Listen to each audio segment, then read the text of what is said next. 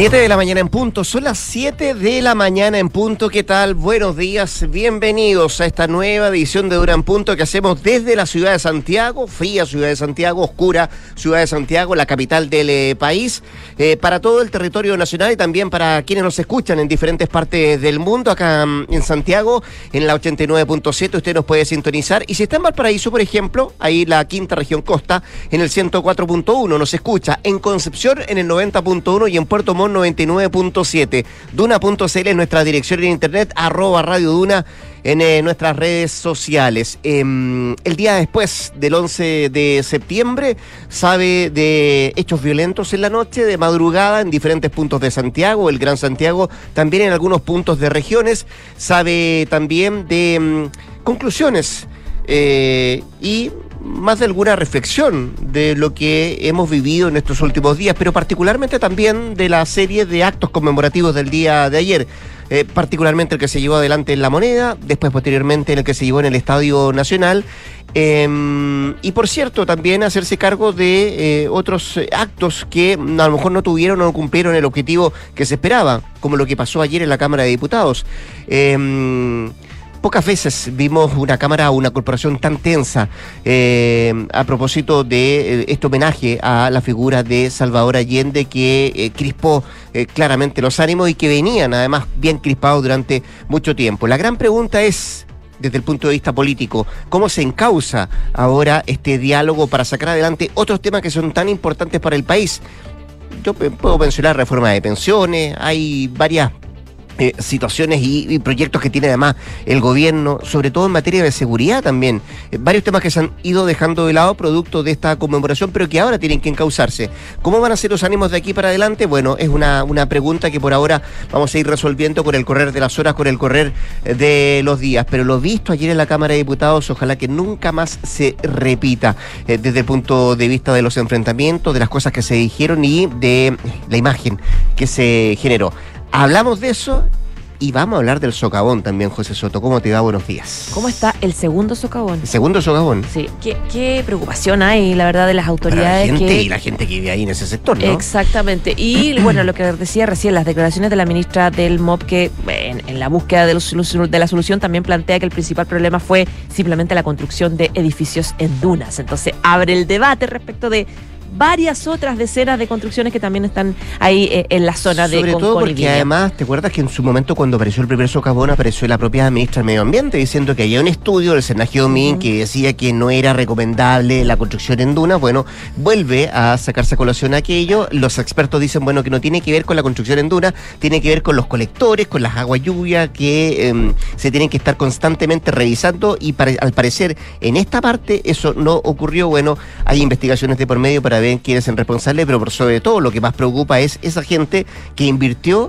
eh, que arrienda, que vive en esa zona y que por ahora eh, la tuvieron que sacar de sus cuatro edificios y todavía no se sabe qué es lo que va a pasar en el futuro. Y sabes lo que dice la ministra también, que esto tiene que ver también con la lluvia, porque antes era de manera mm, eh, más paulatina, un poco lluvia en agosto, en julio, en septiembre. Ahora, por ejemplo, Santiago rompió el récord con el inicio de septiembre más lluvioso en 60 años, Mira tú. según la Dirección Meteorológica. Por lo tanto, las lluvias de manera muy intensa durante pocos días son las que están generando este tipo de estragos, eh, como los socavones y bueno, como inundaciones en gran parte del país. Aproveche el vuelito y dígame cómo va a estar el clima hoy día era el bolito de hecho que quería. A esta hora hay 8,7 grados de temperatura, cielos nublados. Se espera para hoy una máxima de 16 grados. No hay pronóstico ya de chubascos dentro de los próximos días. De hecho, mañana miércoles entre 3 y 15. Pero, ¿Próximos días hasta dónde? Porque hay mucha gente que está pendiente de lo que va a pasar. El 18, ¿verdad? No, yo voy a hablar, la verdad, responsablemente hasta el viernes. Muy bien, este Muy bien. Hasta el viernes no hay precipitación acá en la región metropolitana. No hay, no hay, precipitaciones, por lo menos,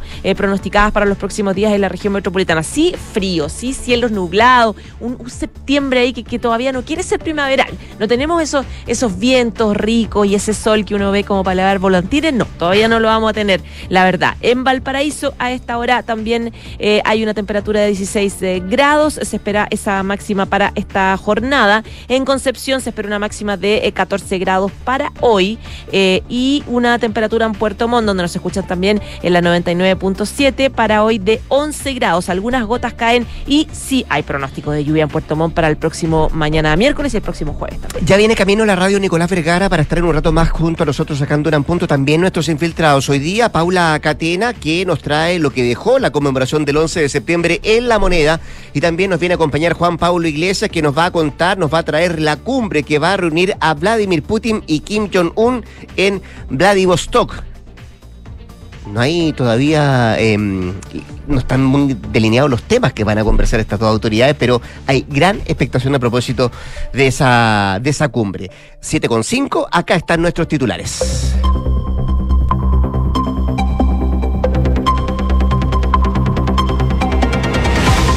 El presidente Gabriel Boric llamó a que nunca más la violencia sustituya el debate democrático en la conmemoración de los 50 años del golpe de Estado en la moneda. En el acto, la senadora Isabel Allende acusó a la oposición de tratar de invertir las responsabilidades durante el 11 de septiembre de 1973. Mientras tanto, en el eh, Congreso, el oficialismo acusó de boicot a la UDI durante el homenaje al expresidente Salvador Allende en la Cámara de Diputados. Renovación Nacional y el Partido Republicano se retiraron del hemiciclo. La ministra del Interior, Carolina Toa, declaró estar avergonzada del partido liderado por el senador Javier Macaya. 25 personas detenidas, 5 carabineros lesionados, un camarógrafo de televisión afectado por una herida de bala. Fue el balance entregado en la madrugada del pasado 11 de septiembre en la capital. Los puntos más importantes fueron Avenida Grecia en Peñalolén y Villa Francia en Estación Central, sin personas en riesgo vital.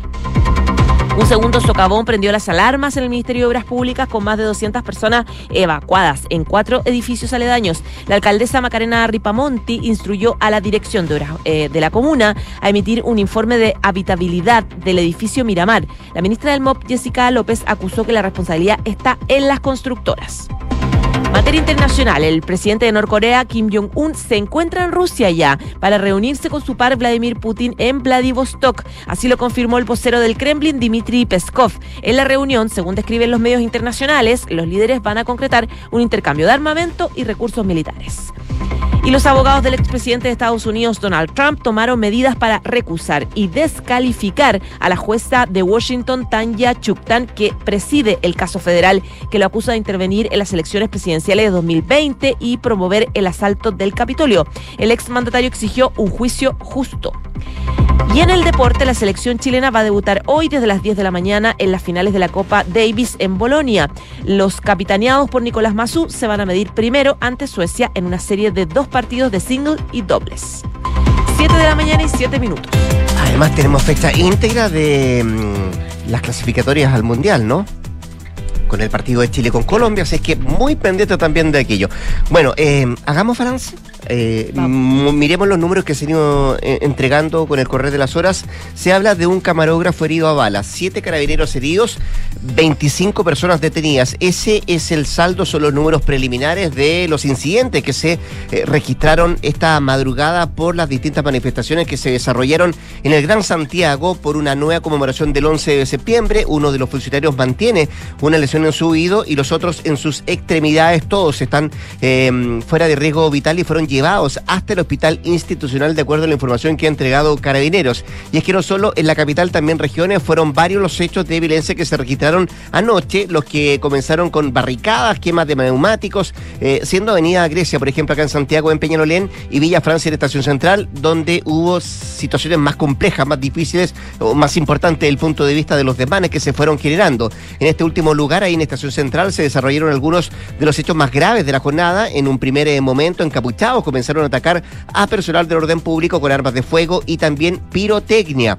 Eh, como consecuencia de esto, eh, resultó herido este camarógrafo de Mega Noticias que recibió un disparo en uno de sus pómulos, siendo llevado por carabineros hasta un CESFAM, ahí en Pajaritos, en Maipú. También en ese mismo sector resultó herido un funcionario policial en su oído, en Cerro Navia, específicamente en calles eh, Huelén con Mapocho. Otro grupo de encapuchados activó barricadas en ese lugar y comenzó a saquear un centro comercial. Paralelamente, en la intersección de calle Vespucio con Recoleta. También encapuchados intimidaron al conductor de un em, bus del transporte público, eh, lo bajaron eh, y, por y llevaron em, adelante el incendio de esta máquina, de este vehículo. Afortunadamente no había pasajeros en su interior y el conductor salió ileso dando aviso posteriormente a carabineros. Parte de los depanes que dejó la noche de este 11 de septiembre preliminarmente se espera que esta mañana el Ministerio del Interior entregue un primer balance de lo ocurrido además en diferentes puntos eh, de Santiago y también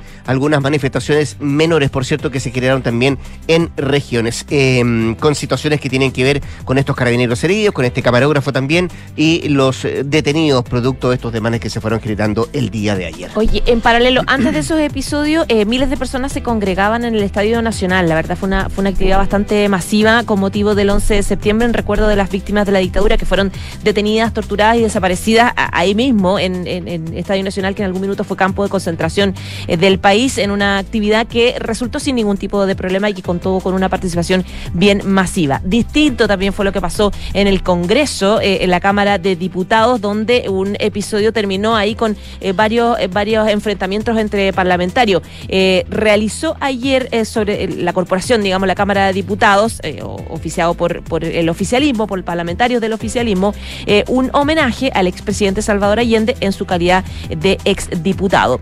RN avisó que no iba a estar presente en el homenaje porque lo consideraban responsable del quiebre institucional de 73. Los republicanos también habían dicho que Allende lideró uno de los peores gobiernos y que tampoco quisieron estar. Fue una sesión donde entró todo el oficialismo de negro, otros con, con terno, y eh, hablaron los jefes de bancada del PS, del Partido Comunista, del PPD, este, habló Manucheri, Luis, Cuelo, eh, Luis Cuello, Cristian Tapia, varios respecto de la figura de Salvador Allende. Y fue ahí que, eh, claro, generó un problema importante que fue interrumpido por una declaración que hace el diputado de la UDI, em, em, Gustavo Benavente que se quedó en el hemiciclo, a pesar de que varios otros de la oposición se habían ido, hizo uso de la palabra en representación de su partido, momento en el que comenzó a describir una serie de hechos ocurridos antes del golpe de Estado del 73, lo que fue entendido como ajeno al homenaje y lo leyeron en el oficialismo como un boicot al homenaje. De hecho, la intervención fue interrumpida al menos en cuatro ocasiones por el presidente de la Cámara de Diputados, que es Ricardo Cifuente,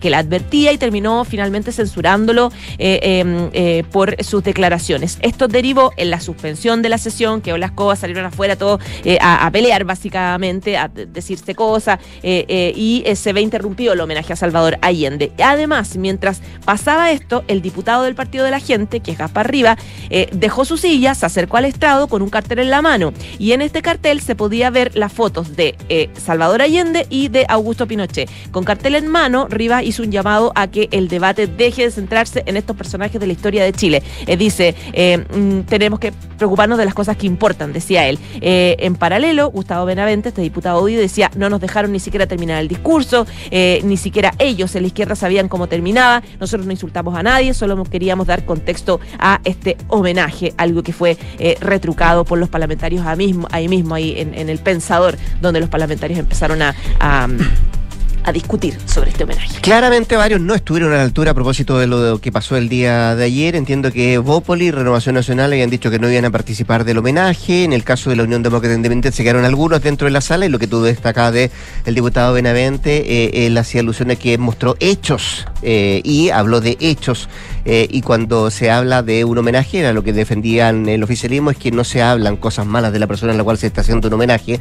Y ahí entró la, la disputa. Así que vamos a ver qué es lo que pasa de aquí adelante, sobre todo que ahí en la corporación hay varios, varios proyectos de ley que tienen que sacarse adelante. 7 con 13. Escuchas, Duna en punto. Lo decíamos, ya son cuatro los edificios que han tenido que ser evacuados en las dunas de Concón, producto de socavones que han quedado al descubierto tras las últimas precipitaciones en esa zona. Una decisión que la comunicó ayer la ministra de Obras Públicas junto a la delegada presidencial de Valparaíso, Sofía González, con el fin de cuidar la integridad de las personas. Por lo mismo, se amplió el perímetro de seguridad, lo que implicó la evacuación de dos edificios más, la tercera torre de Miramar y Santorini Norte, de acuerdo a lo que se informó de parte de las autoridades. La ministra detalló que la rotura de este colector se detectó el pasado 10 de agosto y ese mismo día se inició un procedimiento de emergencia con el objeto de poder contratar una empresa que resolviera esta situación. Pero sin embargo, las últimas lluvias, dijo la ministra, que fueron bastante intensas, provocaron este nuevo socavón. Sobre una eventual responsabilidad del MOP,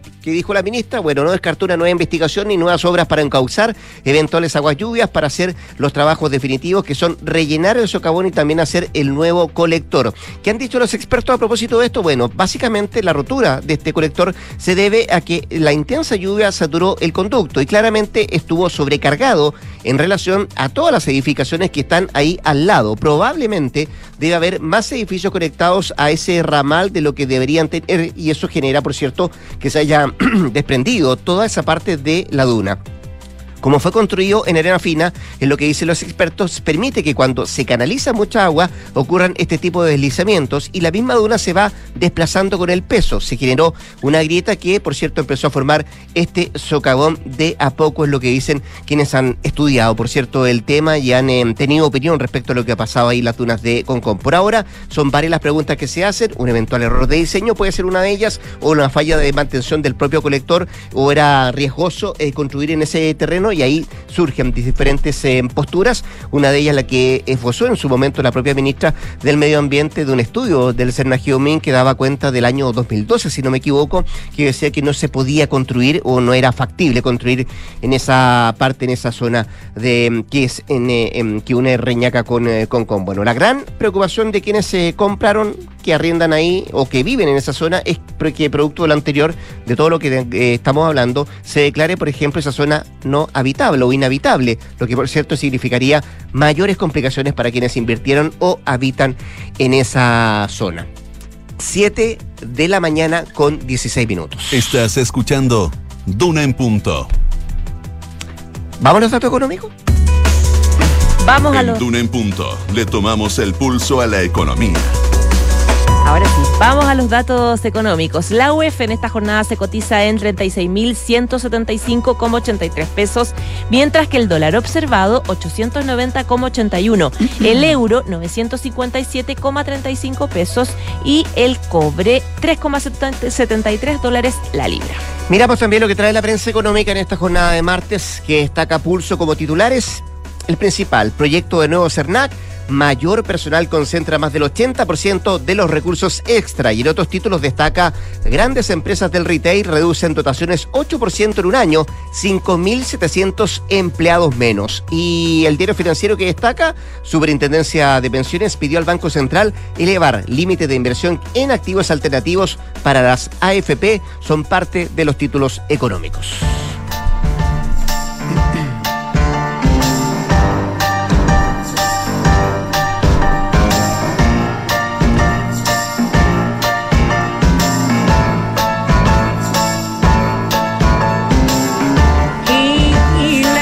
Escuchamos a la gran Amy Winehouse con Back to Black a propósito de que su banda original va a ser un concierto especial en honor a los 40, el, el el- no, al cumpleaños número 40 de esta fallecida cantante. La vida y legado se celebrarán con un espectáculo este diciembre interpretado por su banda original que estuvo con ella desde el comienzo de su carrera. Anunciado esta semana, la semana en que habría cumplido 40 años, el 14 de septiembre, el concierto tendrá lugar en Coco en Camden, Londres, el viernes 22 de diciembre. Para este concierto único, la banda original de Amy estará dirigida por su director mu- musical y bajista de muchos años, Dale Davis, quien trabaja como consultor musical en la próxima película biográfica también sobre su vida, Back to Black. Recordemos que Amy es seis veces ganadora del Grammy, murió trágicamente por intoxicación por alcohol el 23 de julio de 2011 y tenía apenas 27 años. Apenas 27 años. Eh, nació un 14 de septiembre y por eso es la banda sonora eh, de lo que estamos conversando con la José Soto. Vamos a la pausa. La José va a volver a las 8 de la mañana para actualizarnos todas las informaciones. Y antes de la pausa, escuche bien, conecte la gestión de su empresa con Sapiens CRP y su área de gestión de personas con Senda. Ambas soluciones de Fontana y su ecosistema de gestión empresarial. Integra todos los procesos de tu compañía en defontana.com. Este 2023, los fondos mutuos Scotia nuevamente fueron reconocidos por premios Salmón y Morningstar, gracias a una sólida gestión de inversiones con asesoría experta y su respaldo global. Hazte cliente y dale un impulso a tus inversiones. usted sabe, no queda nada para celebrar el 18 de septiembre, así que asegúrate con las mejores empanadas, las de los Aldes. Hay de pino, de pino con ají, fritas y también de cóctel. Son hechas a mano con la receta tradicional y como hechas en casa, créame. Eh, puedes comprarlas en cualquiera de los ocho tiendas o pedirlas en losaldes.cl, que es la dirección en internet que tiene Los Aldes. También la aplicación para pedir esta empanada. ¿Te dio hambre? ¿Por qué? ¿La de pino o la de pino con ají? Pino, pino, pino. Solo vino para Ah. la José Sot. Ya, vamos a la pausa. Volvemos con más acá en Gran Punto. Los fondos mutuos que buscas para cumplir tus objetivos están en Scotia, premiados este 2023 por Morningstar y Premio Salmón, por su sólida gestión con asesoría experta y trabajo colaborativo para tus metas de inversión. Hazte cliente y dale un impulso a tus proyectos. Clínica Santa María sigue creciendo en la comuna de La Reina, ahora con un nuevo laboratorio. Contamos con más de 500 exámenes con la calidad y seguridad que entrega Clínica Santa María. Visítanos en Príncipe de Gales 9140, La Reina.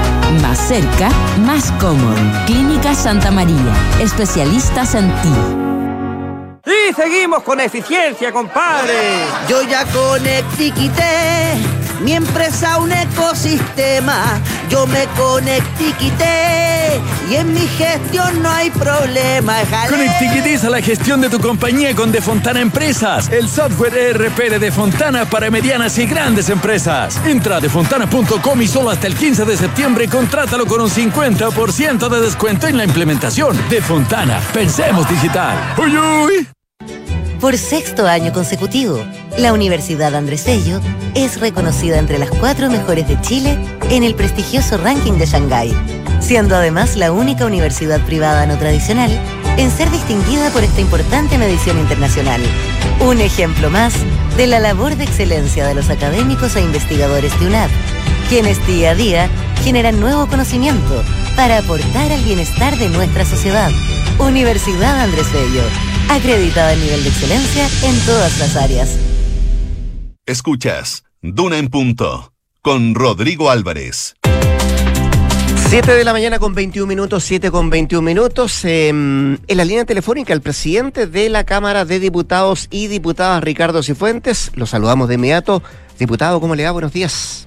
Muy buenos días, eh, Rodrigo. Un gusto estar con ustedes esta mañana. No, muchas gracias a usted por atender la llamada tan temprano, diputado. No, Eh, oiga, eh, pocas veces vimos un ambiente tan tenso y tan polémico en la corporación como el que se generó el día de ayer a propósito del homenaje a la figura de Salvador Allende, incluso con fuertes sanciones eh, de por medio, porque algunos diputados parece que no, no, no, no, no hacían caso nomás.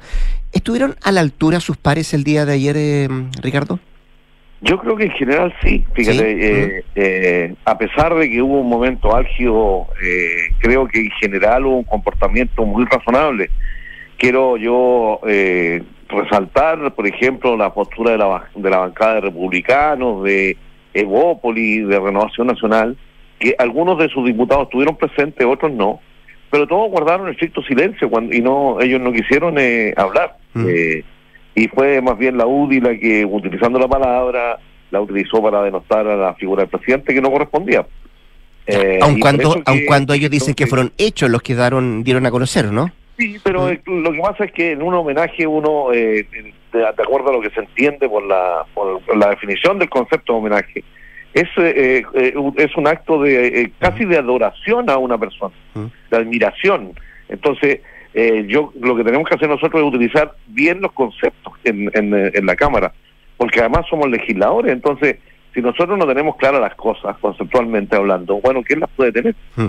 Fíjese que, eh, echando para atrás el calendario, en una de las primeras entrevistas que usted dio para asumir, cuando asumió la presidencia de la, de la Corporación de la Cámara, diputado, se le preguntó si tenía pensado algo para el 11 de septiembre. Usted respondió que sigue siendo un hito histórico que nos divide y también nos separa, y que cualquier actividad podía terminar generando más daño que un aporte. No estaba tan equivocado usted, parece. ¿eh? No, para nada. Eh, y yo creo que nosotros en la Cámara estuvimos, yo pensaba que podía haber sido más tenso el ambiente, ¿Así? de verdad. ¿Y por qué? Sí, claro. Porque si hubiésemos tenido una posición distinta de las bancadas de derecha que te menciono, otra cosa hubiese, hubiese ocurrido. Eh, y, y, la, y pudimos regular bien, digamos, el, el uso de la palabra solo de la bancada de la UDI al final del acto, eh, donde ya, digamos, eh, terminamos para pasar a la tabla ordinaria. Entonces fue un instante muy preciso de, de- de la, de la Asamblea, que no corresponde, obviamente, que yo no la quiero justificar, ¿no? Porque no, no es justificable. Pero creo que podría haber sido mucho más álgida la, la actuación de algunas y algunos parlamentarios. ¿Usted endosa la responsabilidad de lo de ayer, particularmente en la UDI? Es que ellos son los que hicieron la, la locución, digamos, y eh, particularmente el diputado que lo, que lo hizo, digamos, por eso que él tiene la sanción. El diputado. Benavente. Mm. Claro, a él le aplicamos la sanción. Ahora, eh, si es la UDI completa, digamos, no me, no me corresponde a mí establecer eso. Ya, pero el ambiente venía crispado, ¿no? Sí, pues el ambiente en Chile está crispado desde, desde octubre del año 2019, para ser claro. Eh, y no es solo responsabilidad del golpe de Estado. Eh, es tiene mucha eh, influencia el golpe de Estado, desde luego es un hito que nos divide, como muy bien señalado usted, eh, y que yo habría dicho hace, hace tiempo atrás, sigo creyendo eso, y eso se dio no solo en la Cámara ayer, eh, se ha dado distintos actos en, durante ya más de una semana. Eh, conversamos con el presidente de la Cámara de Diputados, Ricardo Cifuente. Ayer, eh, Ricardo, el presidente del Partido Republicano, al que usted también hacía alusión, eh, Arturo Esquella, afirmó que nunca, nunca un presidente de la República se había esforzado tanto por desunir a nuestros compatriotas. ¿Hubo algo de eso también como eh, condimento de este ambiente crispado que usted también está hablando? Por supuesto, pero fíjese, él lo hace en un marco de la crítica política. A ver, ¿cómo Y es eso? absolutamente legítimo. ¿Ya? Un presidente de partido, tú puedes juzgar un hecho histórico eh, y valorarlo o no. Eh, pero cuando uno está en una sesión ordinaria de la Cámara de Diputados, tiene que ceñirse a un reglamento. Y ese reglamento es el que nos ordena a nosotros y por el cual eh, la presidencia y la mesa de la Cámara tiene que ceñirse para que exista un orden y un respeto entre nosotros. Sí, sí, eso, eso, eso que- respecto a la Cámara, diputado. Lo que le estoy preguntando, le decía es que ella respecto a la figura y las palabras y el tono utilizado en algún momento por el presidente eh, Gabriel Boric. Ah, yo creo que sí, desde ese desde el punto de vista de los contenidos creo que sí, de las formas también. Creo que se podría haber hecho mucho mejor eh, el rol de, de jugado por el presidente desde hace ya un mes. ¿ah? Esto no es, no tiene, tiene, creo yo que desde eh, la gira de Europa, digamos, ahí ya empezó a, a- a- a- a notarse este clima tensionado.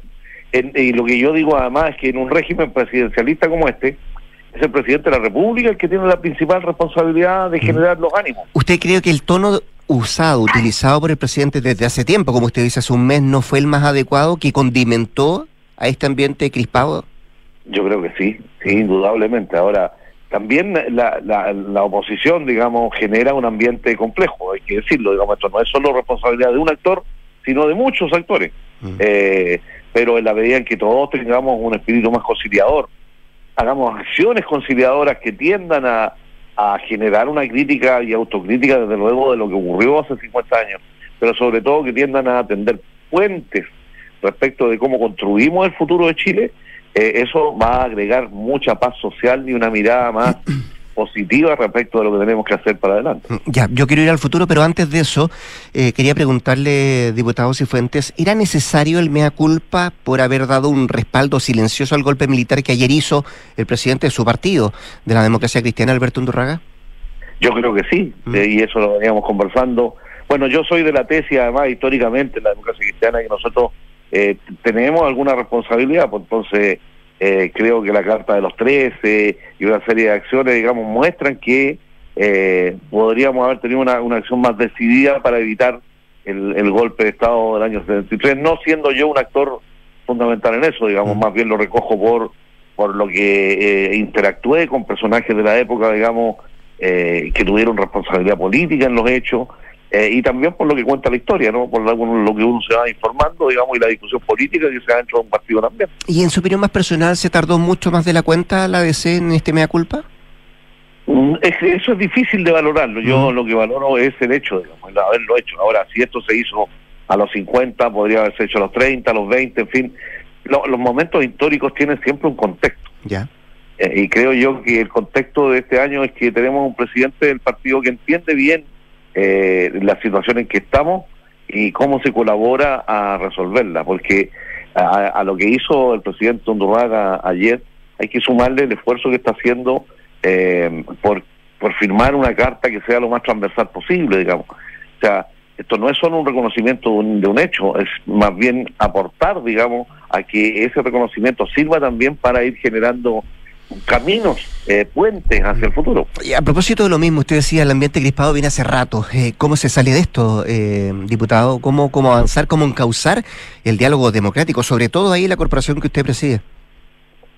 Con mucho esfuerzo, mucha conversación, eh, con aplicación de, la, de las normas, eh, sin contemplación y sin distingo, de tal manera de que primero los parlamentarios y parlamentarias sientan que estamos en, en, una, en, una reunión especial. Esta no es cualquier reunión, esta, esta es una sala que reúne a representantes del pueblo de Chile y que deben obligatoriamente eh, conservar una actitud siempre de respeto, de diálogo muy intenso, de diferencias por supuesto, y, y de diferencias eh, a veces extremas, eso no es el problema. En, en, la diferencia uno se enriquece, donde se empobrece es en la, en la irresponsabilidad, en la falta de, de, aprecio por la persona que tiene enfrente, en, en, en reconocer de que no tiene un, eni un enemigo enfrente, sino que ¿Y, tiene eso, una ¿Y eso todos los sectores lo entienden a su juicio, cree usted? Yo creo que en general lo entienden, pero a veces Mm. se generan hitos eh, muy precisos.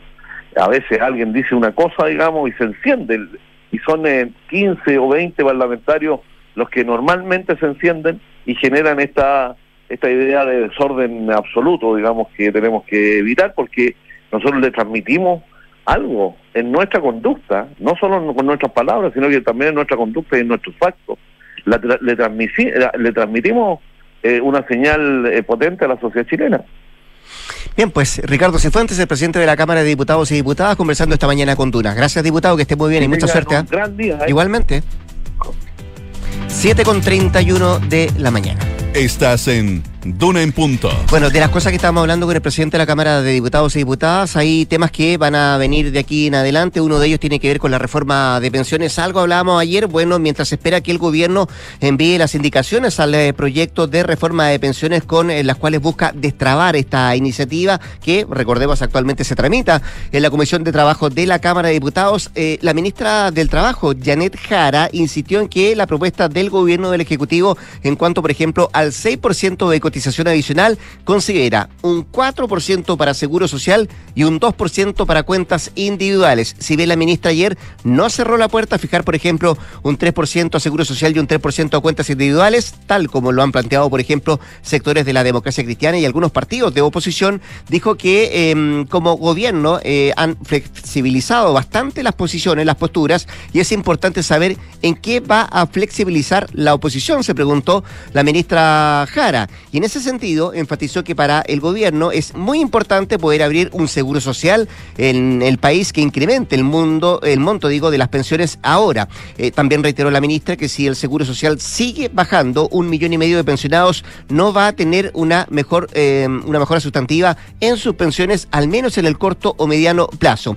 Las indicaciones que el gobierno planea ingresar a la Comisión de Trabajo, que se van a realizar eh, en la última semana de este mes de septiembre, de acuerdo a lo que se ha informado de parte del Ejecutivo, buscan, entre otras cosas, agilizar la tramitación mediante un proyecto más acotado. Y ahí disminuiría considerablemente las 320 páginas que tiene hoy esa iniciativa, pero que pese a ello incorporaría precisamente los dos nudos más relevantes, que tiene que ver con la distribución de la cotización adicional del 6% y también la reorganización industrial. A eso se sumaría también un tercer tema, donde si hay consenso se hablaría del alza de la pensión garantizada universal a 250 mil pesos. Estamos hablando de la PGU, serían parte de los temas que abordaría entonces estas indicaciones que va a llevar adelante el gobierno respecto de la reforma de pensiones y que necesariamente se van a presentar a fines de este mes de septiembre. 7 con 33 minutos. Escuchas Duna en Punto. Sabido es que se vienen las fiestas patrias y ayer varios economistas advirtieron una posible alza en los precios de algunos alimentos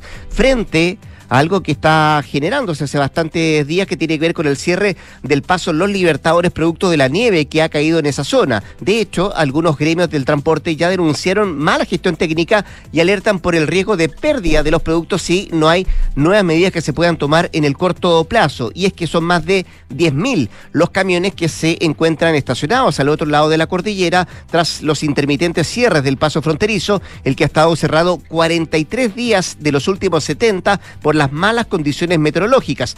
A medida que pasan los días, son más los camiones que esperan ahí en la frontera para lograr cruzar al territorio nacional, los que transportan principalmente papas, cebollas, aceite y también carne, productos que corren el riesgo de no alcanzar a llegar a Chile aptos para su consumo en los próximos días. Habló, por ejemplo, el presidente de la Federación de Dueños de Camiones de la Quinta Región, Fede Quinta, eh, Iván Mateluna, quien dijo ayer que el em, paso está cerrado desde el 18 de agosto y hace prácticamente un mes. Y nosotros, decía él, tenemos conductores ahí que es lo que más le preocupa. Pero hay ventanas en las cuales se podría circular, pero no se les permite circular con cadenas porque esto está en manos del gobierno regional, dice el em, dirigente, quienes no suben al lugar y no em, de los técnicos de carabineros que son efectivamente los que saben que se puede circular con cadenas y ahí hay un tema, dice el dirigente de los camineros de la quinta región respecto a por qué no se les permite el paso a algunos camiones cuando se abren algunas ventanas de, de tránsito. Eh, todos los productos congelados tienen un tiempo de duración, eh, está congelado o no, depende mucho de eso, decía también el eh, dirigente. La carne, por ejemplo, dice él, dura 90 días una vez procesada y ahí está el problema. Ya llevamos varios días, dependiendo de cuánto la carne llegue, va a subir o bajar el precio, es lo que dicen algunos dirigentes también desde este punto de vista de lo que está pasando con los camiones que están todavía parados en el paso internacional Los Libertadores. Y por otra parte, el cierre de la cordillera provoca una baja en la oferta de vacuno disponible en el mercado, considerando que aproximadamente el 70% de la carne que se consume acá en Chile es importada y gran parte de ella ingresa por el paso Los Libertadores. Es otro de los temas que advierten los propios dirigentes. Por ahora, los camiones están resguardados en Uspallata, donde el clima no es tan duro y hay suministro de combustible para mantener los equipos de frío encendidos y también la temperatura de los refrigerados. Es lo que señalan los dirigentes camioneros a la espera que mejoren las condiciones climáticas y se permita el paso a los camiones que, por cierto, puedan hacerlo siempre y cuando se pueda llevar adelante esta situación, mejoren las condiciones climáticas, pero por ahora son más de 10.000 los camiones que están estacionados al otro lado de la cordillera. 7 de la mañana con 37 minutos. Nos vamos a ir a una pausa comercial detrás de cada análisis hay un gran equipo. De eso se trata una red que te apoye y te dé siempre más. Por eso hoy son la red más rápida y mejor evaluada de Chile y no van a parar. WOM, nadie te da más. Y en Clínica Santa María siguen creciendo en La Reina, ahora con el nuevo laboratorio Príncipe de Gales. Cuentan con más de 500 exámenes con la calidad y la seguridad que entrega siempre Clínica Santa María. Los puedes visitar en Príncipe de Gales 9140. Clínica Santa María, especialistas en ti. 7 con 38, nos vamos a la pausa y al regreso estarán acá Nicolás Vergara y nuestros infiltrados, Juan Paulo Iglesias y Paula Catena. Vamos y venimos en Dunan Punto. Detrás de cada esfuerzo hay un gran equipo. Detrás de cada desafío hay un gran compromiso. Detrás de ti hay una gran red que en solo ocho años logró lo que nadie pudo hacer. Es por eso que hoy somos la red más rápida y mejor evaluada de Chile. Y créenos, no vamos a parar. ¡Wow! Nadie te da más. Yo compré. Compré que la patente no salía un ojo de la cara. Compré que el seguro no iba a subir. Compré que estaba como nuevo y no pasó la revisión. Compré que las mantenciones estaban al día. Compradores, dejen de arrepentirse de comprar un auto. Mejor, suscríbanse a Smarticar. Además, no pagas patente, seguros ni mantenciones. Bienvenidos a Smarticar, tu auto sin comprarlo. Enfrentar el cambio climático es tarea de todos. Duna, por un futuro más sostenible. Los casos judiciales relacionados con la crisis climática se han duplicado a nivel mundial en los últimos cinco años, según reveló recientemente un nuevo informe publicado por el Programa de las Naciones Unidas para el Medio Ambiente. Cada vez más personas consideran la litigación como una pieza clave de la acción climática buscando exigir responsabilidades a los estados, toda vez que las políticas climáticas parecen insuficientes para contener el aumento de la temperatura global. El informe concluye que esta vía se está convirtiendo en una parte esencial de la justicia climática, mostrando que de forma creciente los grupos más vulnerables de la población recurren a los tribunales exigiendo responsabilidades a los gobiernos y al sector privado. Acciona, expertos en el desarrollo de infraestructuras para descarbonizar el planeta. Equipo, hoy le damos la bienvenida a la nueva gerenta Juanita Segura. Oiga, jefe, ¿no nos iremos a equivocar nuevamente? No, Ramírez, porque esta vez lo evaluamos con Mando Medio. Elegimos a la Segura. En Mando Medio somos expertos en selección, evaluaciones y mucho más. Gracias, Mando Medio. Medicina en seis años en la Universidad del Desarrollo. Hemos renovado la carrera de medicina con una malla académica diseñada para formar a los médicos del futuro, con una sólida base teórica y una amplia experiencia práctica. Sé parte de la educación que transformará vidas. Visítanos en medicina.udd.cl.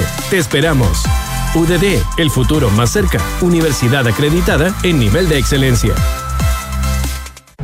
Ahora la cuenta RUT tiene beneficios que realmente sirven en el supermercado, en la farmacia, en la benzina, en viajes en avión, en gas y en vestuario. Todo para aliviar el bolsillo. Para más de 14 millones de personas, la cuenta RUT es más pro. Banco Estado.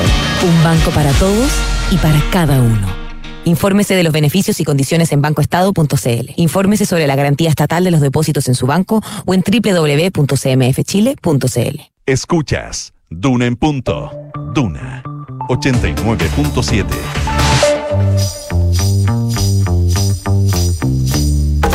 Son los infiltrados en Duna en punto. 7 de la mañana, 40 minutos. Nicolás Vergara, ¿cómo te va? Buenos días. ¿Cómo estás? Bien, pues excelente.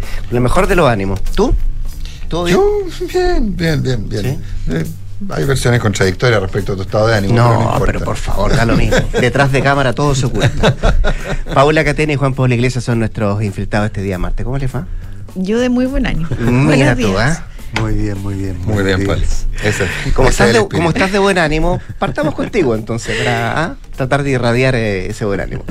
Eh, ¿Qué nos dejó el 11, Paula claro, Catena? esta conmemoración que estuvo organizando eh, por meses el gobierno del presidente Gabriel Boric y que finalmente se concreta eh, ayer en este aniversario eh, número 50, esta conmemoración número 50 desde el golpe de Estado y que lo que nos dejó, eh, bueno, un discurso de 40 minutos del presidente eh, donde hace una reflexión a 50 años del golpe de Estado una reflexión que, eh, si bien dejó contento a los suyos, eh, sí eh, generó bastante cuestionamiento opositor. Esta es la lógica de lo que ya habíamos visto en los días anteriores, este clima crispado entre izquierda y derecha a raíz de una serie de episodios de episodios, digo, y también de declaraciones previas que no contribuyeron finalmente a esta conmemoración y eh, también dejó de manifiesto esta ausencia eh, justamente de la oposición. No hubo ningún personero eh, de los partidos de derecha en este acto. Enhorabuena, dicen ellos, ex post delito, dado que en este mismo discurso eh, del presidente Boric, eh, cuando hizo alusión al expresidente Sebastián Piñera, por ejemplo, eh, destacando en su alocución eh, su eh, famosa frase de los cómplices pasivos, hubo pifias y, e incluso hubo, hubo algunas pifias al expresidente Ricardo Lagos cuando eh, se hace Así me mención sí, a él. entonces algunos dicen, o sea, nos hubiésemos enfrentado a un escenario muy incómodo, eh, dicen, en, en la oposición. Lo, de, de los mensajes que, que- entregó, bueno, el, el presidente Boric, eh, un discurso, un homenaje, eh, sin duda dedicó varias partes de su discurso, al menos cinco veces menciona al difunto presidente Salvador Allende, es un homenaje a él, estaba también eh, su hija, la senadora Isabel Allende, dentro del público, eh, bueno, la misma también eh, ministra Maya Fernández, también estaba ahí su- sus familiares, hace un, un discurso muy sentido en él, también este, este llamado a eh, eh, la lógica de lo que ha venido diciendo en la antesala de este hito de que el que el golpe de Estado sí era eh, evitable, marcando un contrapunto incluso con lo que la oposición marcó durante la jornada esta, mm, esta eh, polémica declaración de la UDI que generó eh, varios cuestionamientos, incluso al interior de, Chile Vamos por parte de Bópolis, cuando eh, menciona esta declaración de ocho puntos que hace pública durante la jornada de ayer y que dice que, dado el contexto previo al golpe de Estado, era inevitable eh, que, se, que este se produjera. Lo que desató una serie de críticas dado que va un poco desentonando la lógica de lo que se ha querido instalar en los últimos en los últimos días, sobre todo a puertas de esta conmemoración que da cuenta de que sí eh, era evitable si es que institucionalmente se hubiese hecho el esfuerzo. Eh, y hubo un enfrentamiento, eso, eso es otra de las cosas que dejó y por eso lo menciono esta conmemoración, porque la ministra eh, del Interior, eh, Carolina Toa, justamente da una respuesta a esta declaración de la UDI bastante dura. Ella califica, ella dice que le da vergüenza esta, esta declaración, eh, lo que crispa aún más el ambiente que ya se venía viviendo y que también fue la tónica que se repitió ayer en, en el Congreso, en, en, la Cámara de Diputados, donde también se hace un homenaje a Salvador Allende. Entonces, eso es más o menos el, el escenario de lo, de, de, lo que se vivió ayer y eh, respecto a la participación, eh, bueno, familiares de detenidos desaparecidos, eh, todo el oficialismo, también eh, presidentes y exmandatarios, la mayoría, salvo cre creo que la calle, eran de tendencia de izquierda. Y lo que también de alguna manera resentían en, eh, en sectores de, de, de, la oposición que finalmente dicen, bueno, esto todo el contexto y la puesta en escena nos ratifica o nos da la razón, dicen ellos, de que fue conveniente no haber asistido. Lo que sí es cierto es que en privado, al menos en el oficialismo, eh, igual lamentan que esto no haya sido un hito que se transformara en algo transversal, que era la intención original del presidente eh, Gabriel Boric. Vimos que él sí hizo esfuerzos en esta declaración, eh, esta declaración conjunta que sí logra eh, que adhieran los, todos los expresidentes vivos lo que eh, es un triunfo, dicen y reconocen en el oficialismo, ya que era algo que lo que se esmeró y puso su propio capital político para conseguirlo. Lo que sí no consigue y lo que lamentan es que se sumen las fuerzas de, de, de derecha a esta declaración, lo que algunos también cuestionan, porque si bien el tono del acto, y algunos podrán cuestionarlo y que efectivamente se hizo pensando en su sector finalmente, lo que sí es cierto es que la oposición sí podría haber quizás hecho eh, el mismo camino que hizo el expresidente Sebastián Piñera, de que sí firma esta declaración, pero no concurre mm. al acto, y eso tampoco ocurrió, dado que la declaración eh, de, de, estos cuatro o cinco párrafos no decía nada eh, que alguien pudiese cuestionar. O sea, era una, una, una, un, llamado a la no repetición, a la condena a la violencia, al respeto de los derechos humanos, algo que todo el mundo podría decir es de perogrullo, básicamente.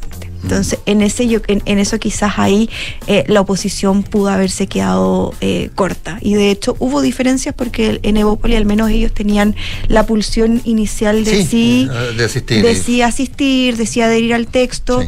Eh, lo que finalmente no se concreta por tratar de dar esta señal unitaria. Sí, me, me dicen que estaba muy molesto el presidente eh, por eh, la actitud de la derecha, pero particularmente con la actitud de la Unión Democrática Independiente, más que de Bópoli o de Renovación Nacional. Eh, eso a puertas de, la conmemoración del día de ayer. Eh, claro, y sobre todo porque con la UDI entendía, y lo que dicen en el oficialismo, es que el presidente Boris ha logrado entablar una buena relación con es senador y presidente Javier de Macaya. ese partido, Javier Macaya, con quien mantenía un, un, una relación. Yo creo que el pretérito imperfecto fluida. es el sí, correcto. ¿eh? Eh, a, esa relación se ha ido quebrando y de hecho él algo deja entrever en esta entrevista que da durante el fin de semana en Mega, donde dice, bueno, las relaciones con la. No, no lo cito textual, pero es la idea sí, de fondo no. de que las relaciones con la derecha ya no son las mismas o de alguna forma da cuenta de que se han ido quebrando ciertas relaciones.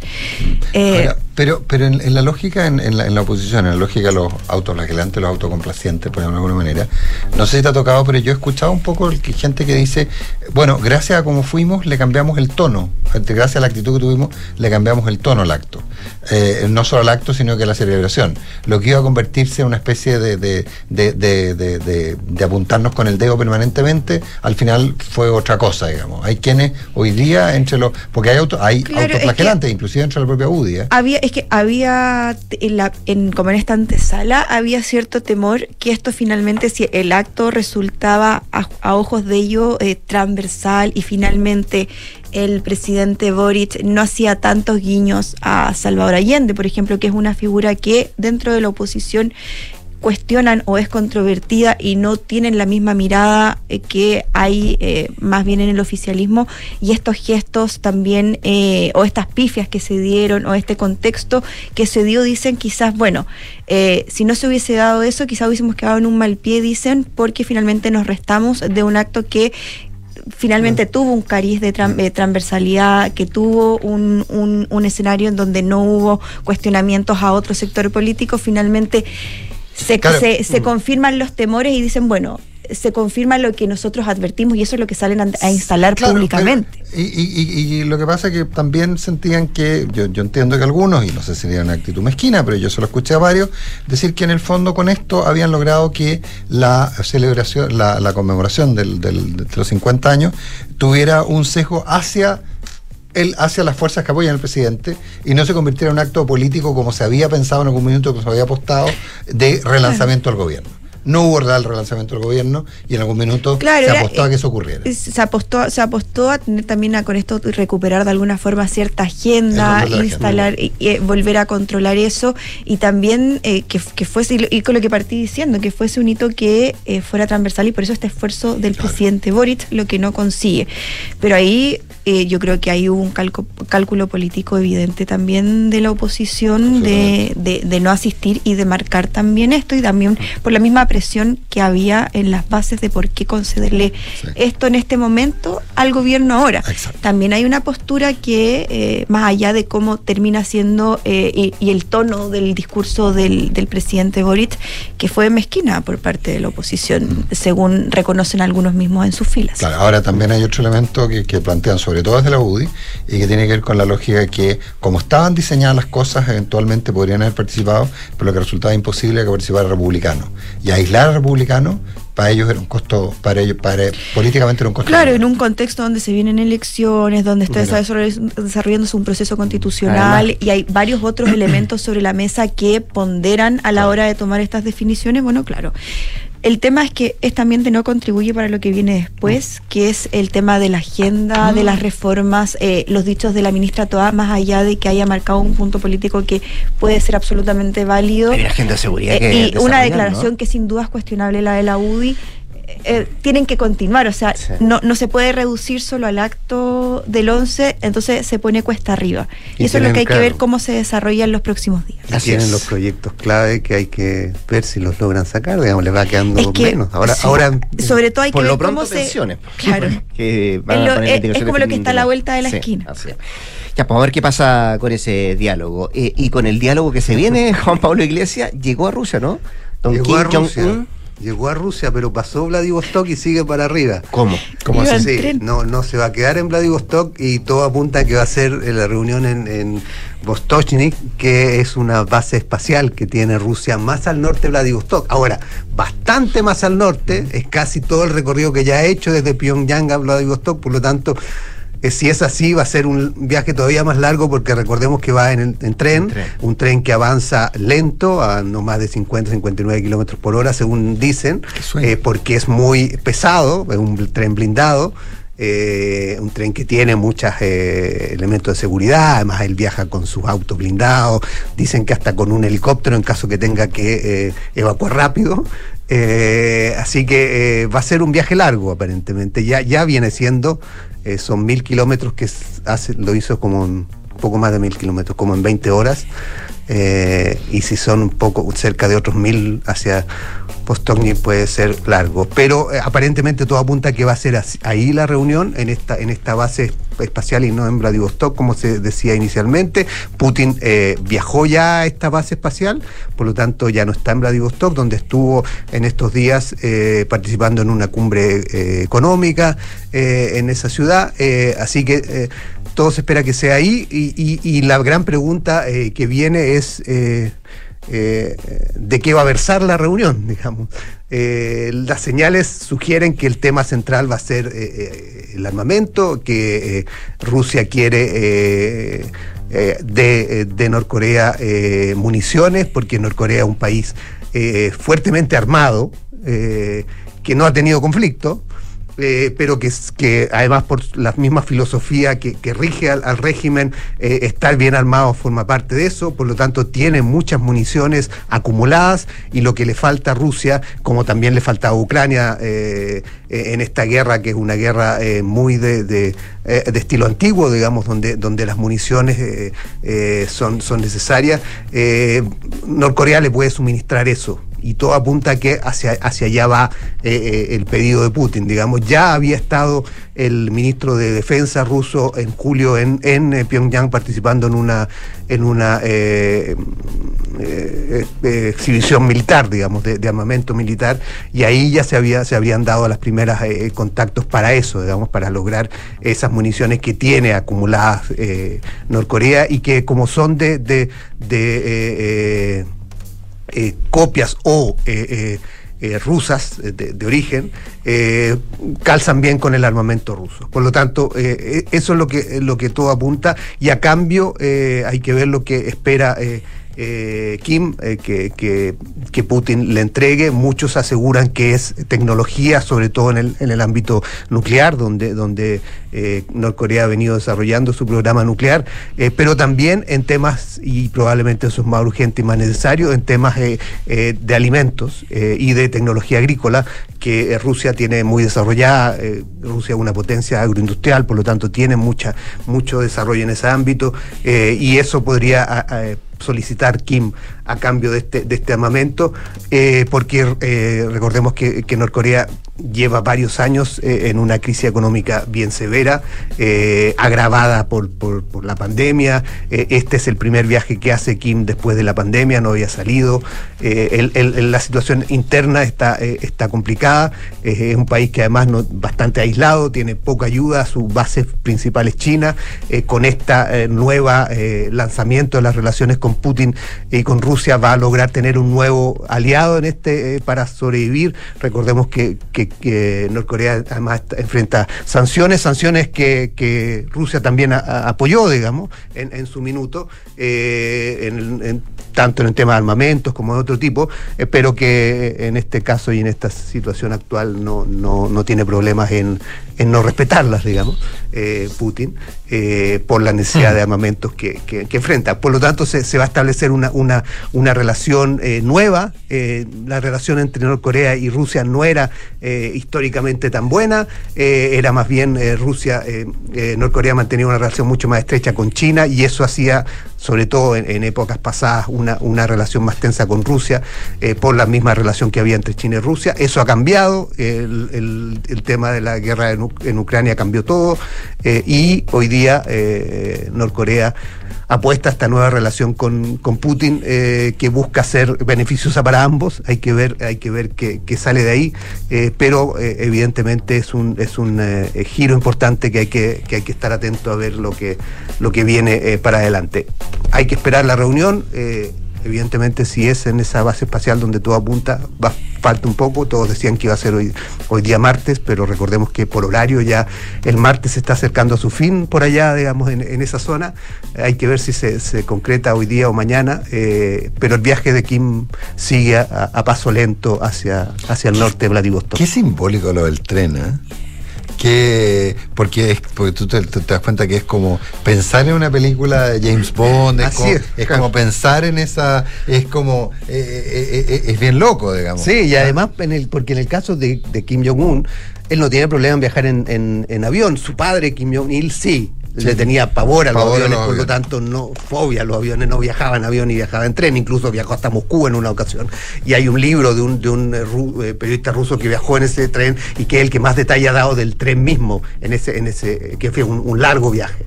Eh, en caso de, él, de, de Kim Jong-un no, no tiene ese problema, pero optó por el viaje del tren por, por, por lo simbólico, por tema de seguridad.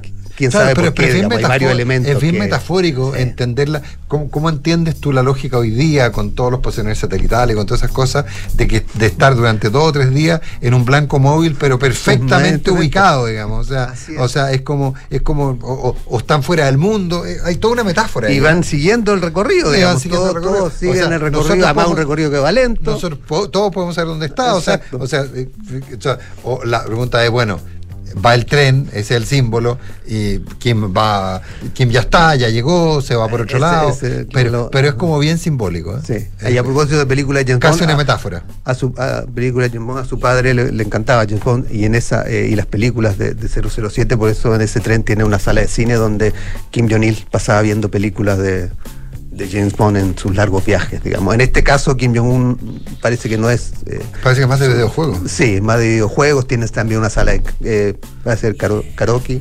Karaoke, sí. Karaoke, Sí, Canta. canta. sí, así que tiene distintas Yo- entretenciones. ¿te Belén. tú- ¿Te imaginas? ¿Tú, tú te atreverías a cantar en un karaoke con Kim y que después te, te- te manden a. Ni con Kim ni con nadie, de verdad. No, no, no, fuera de eso. No, es que ahí no está en peligro tu vida, está en peligro tu reputación, que es otra cosa.